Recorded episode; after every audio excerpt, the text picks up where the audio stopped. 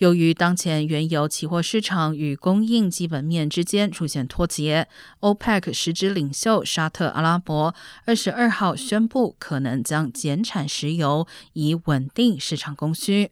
国际油价应声大涨。苏丹和阿联酋今天也对该提议表示支持。伊拉克、阿尔及利亚、利比亚。哈萨克、亚塞拜然、委内瑞拉、刚果以及赤道几内亚共和国也都对沙特的提议表示赞成。OPEC Plus 将于九月五号召开会议，所有成员国以及包含俄罗斯在内的其他石油出口国都将出席。